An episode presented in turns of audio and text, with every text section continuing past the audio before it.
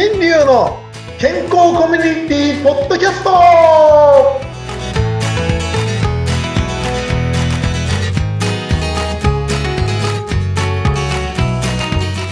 ミスターマウスピースこと大橋新流ですはい、お相手はフリーアナウンサーのうなみいくよです。先生、今週もよろしくお願いいたします。はい今週もよろしくお願いします前回は、やっぱり先生が作ったマウスピースをつけて、いろんな効果が出た人がいたっていう話をちらっとしていただけたんですけど、はなんかね、一般的には、私もそうなんですよね。数年前矯正してたので、マウスピースって、その、ちょっとずつもう3年ぐらいかけてやったんですけど、一回一回ね、こう変化していくたびに形をとって、で、プラスチックみたいなやつで作り変えて、夜寝るときにするとか、日中なるべくするっていうやつだったんですよ。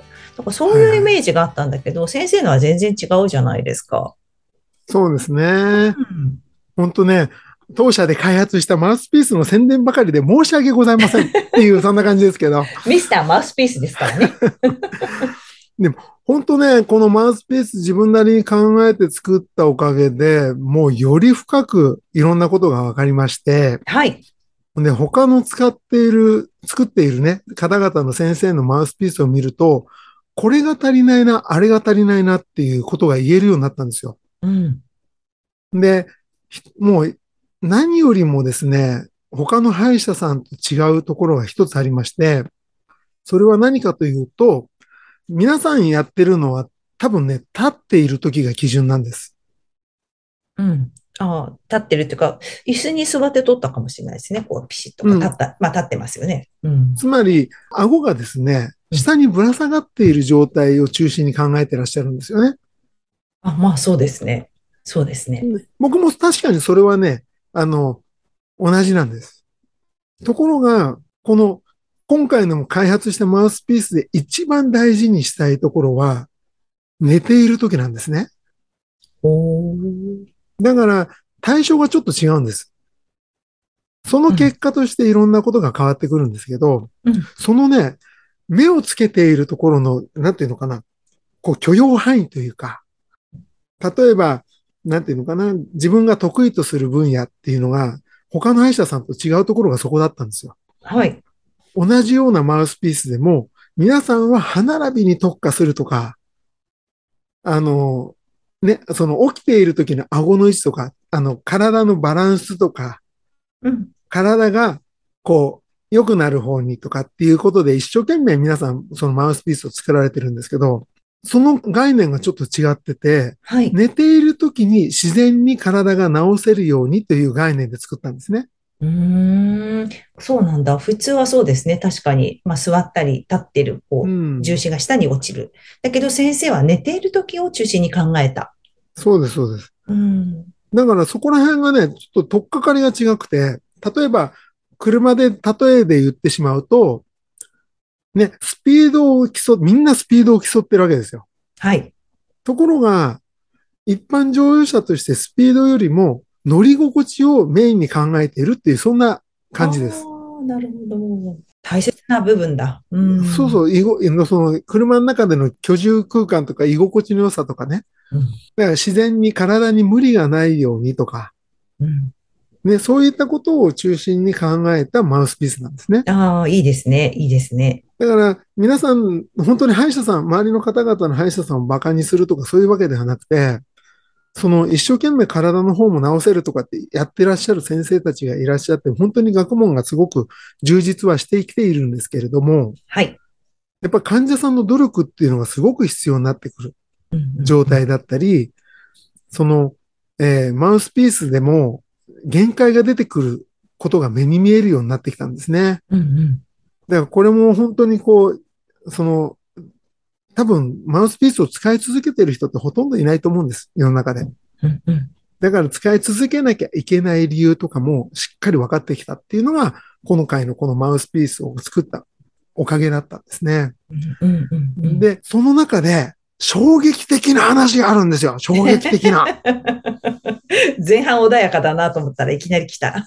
もうね、何ですか、先生。びっくりする話なんですけどね。はい。マウスピース作るときに型取っちゃいけなかったんですよ。え？あ、そっか、先生のはそうですね。確かにそうじゃないもんね。そう。これ、あの、寝ている時に居心地の良さをするっていうんで、その人の体に合わせた空間を作るのがすごく大前提だというふうにみんな考えてたんです。うんうん。ね。その人に合わせた布団を作ることが良かった。だけど人間の体って前回ね、ちょっとお話ししたように多様性に富んでるわけですよ。うんエスキモーみたいに冬寒いところに住んでいたりうん、ね、あの、アフリカの方のように暑いところに住んでたり、獣と一緒に住んでたりとか、多はい。様性に住んでいるので、この人たちが一概にみんな心地よい空間を作るっていうことが、なかなか難しいからみんな型を取ろうとするんですね。うんうんうんうん。だけどその人たち旅行に行ったらまた作り変えなきゃいけないじゃないですか。うんうんうんうんうん。ね。だからあの、クールランニングっていう映画がありましたけどうん、あの、何でしたっけ、それ？黒人の方、そうそうそう、黒人というね、あの、暖かい方に住んでいる方が、あの、ボブスレーに出て、思い出しました。はいはい。ねうんうんうん飛行機から降りた途端、うわー寒いみたいな。ね、そういうシーンがありましたけど、うん全くその通りで、あの、人間ってもその食べ物やら何やら、その日その日の姿勢でやっぱり変わっていくわけです。特に歯もそうです。だからね、さっき、うなみさんの言ってた通り、こう、歯がずれてきたら作り直さなきゃいけない。それにいっぱいお金がかかっていく。っていうことがあったと思うんですね。で。それの、それの、なんていうんですかね、今流行りのマウスピース矯正。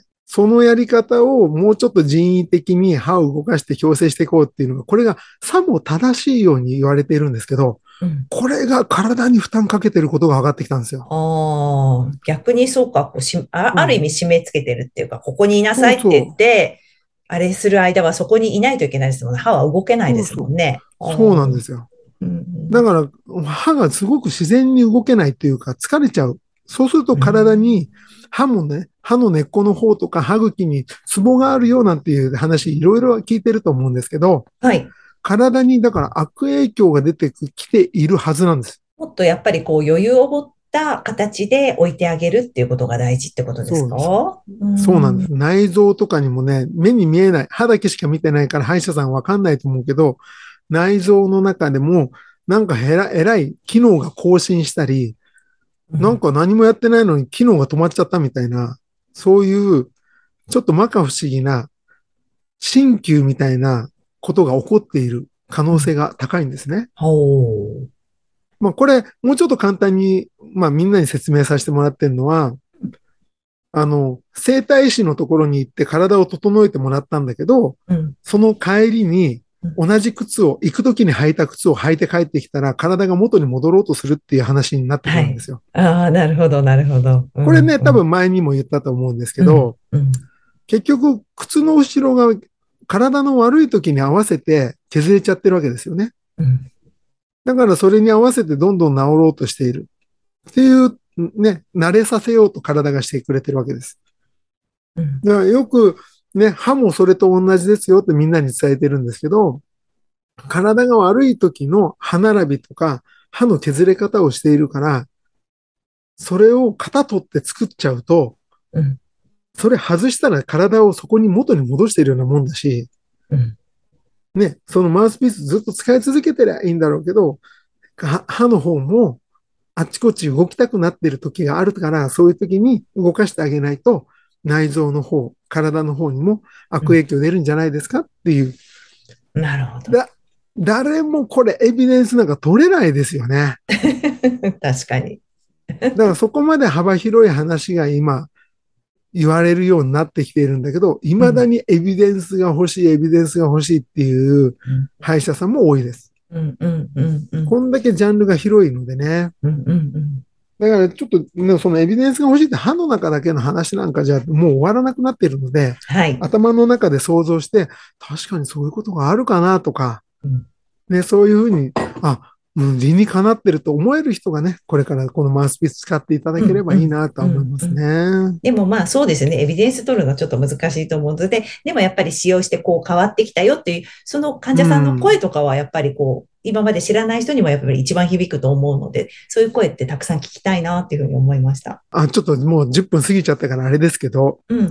その声っていうのも怪しくて、あ、そう。最近僕、ね、あの、うちの歯医者のですね、はい。Google の感想、はい。めちゃくちゃですよ。めちゃくちゃなんだ。うん。うん。それで評価も今2ぐらいになってんじゃないですかね。へえ。ある時、変な投稿があって、はい。そんでその直後にうん、業者が消しますっていう電話がかかってきた。うん。うん。うん。つまり、その評価投稿がうん、業者がやって消すためにやったんじゃないかって疑いを持ったわけですよ。そうか、そういうケースも確かにありますね。いろんな、うなんか、あの、そありますね。そこの操作されちゃうとかね。うん。う。だから患者さんにね、うんあの、歯医者の悪口書いてくれってみんなに言ってんの。ね。うん。だから、その、その評価を見て、来る来ないって決められちゃうと、うん。あの、みんなね、そこで評価してもらいたいっていう人がいるんだけど、うん。知らない人にね。でも、歯医者としては、うんもし本当に地域に根付いたち医療をしたいんだったら、他から来たら困るんですよ。あ逆にそっか。大変ですもんね。そんなしょっちゅう来れないしね。逆に、だからうん。そ先生はあれですか？やっぱ地元の人たちにって思ってらっしゃるんですか？う。もしやるんだったらというかね、今でもう十分なので、うんうん。だから遠くから来ないで、うんもう近くに、うん。近くの歯医者さんでね、行ってもらって、健康でいられれば、行く、ね、クリーニング、定期検診だけで行けばいいんだから。うんうんうん悪く、もうマウスピースしてれば悪くなることなかったんですから。うんうんうん。ね。だからそういったつもりでもう、評価っていうのも、口コミっていうのも、もう今、怪しい時代だなって僕思ってるんですよ。あ確かに。まあ、そいろんなね、あの、ニュースになるような事件もありますからね。確かにそうですね。でだも、うん。本当にね、僕のところは今のところ、評価2だし、あんまりね、よいいとこじゃないですから、皆さんぜひ来ないでくださいね。遠くから。逆に来るな、ぐらいの。ぜひ、ぜひ悪口をいっぱい書いといてください、うん皆さん。お待ちしております。はい。ちょっと変な宣伝になっちゃいましたけど、はい。また13分になっちゃいました。ごめんなさい。はい。はい。また、ね、この後の話、またいろいろとしていきたいと思います。また来週よろしくお願いします。はい。またお願いします。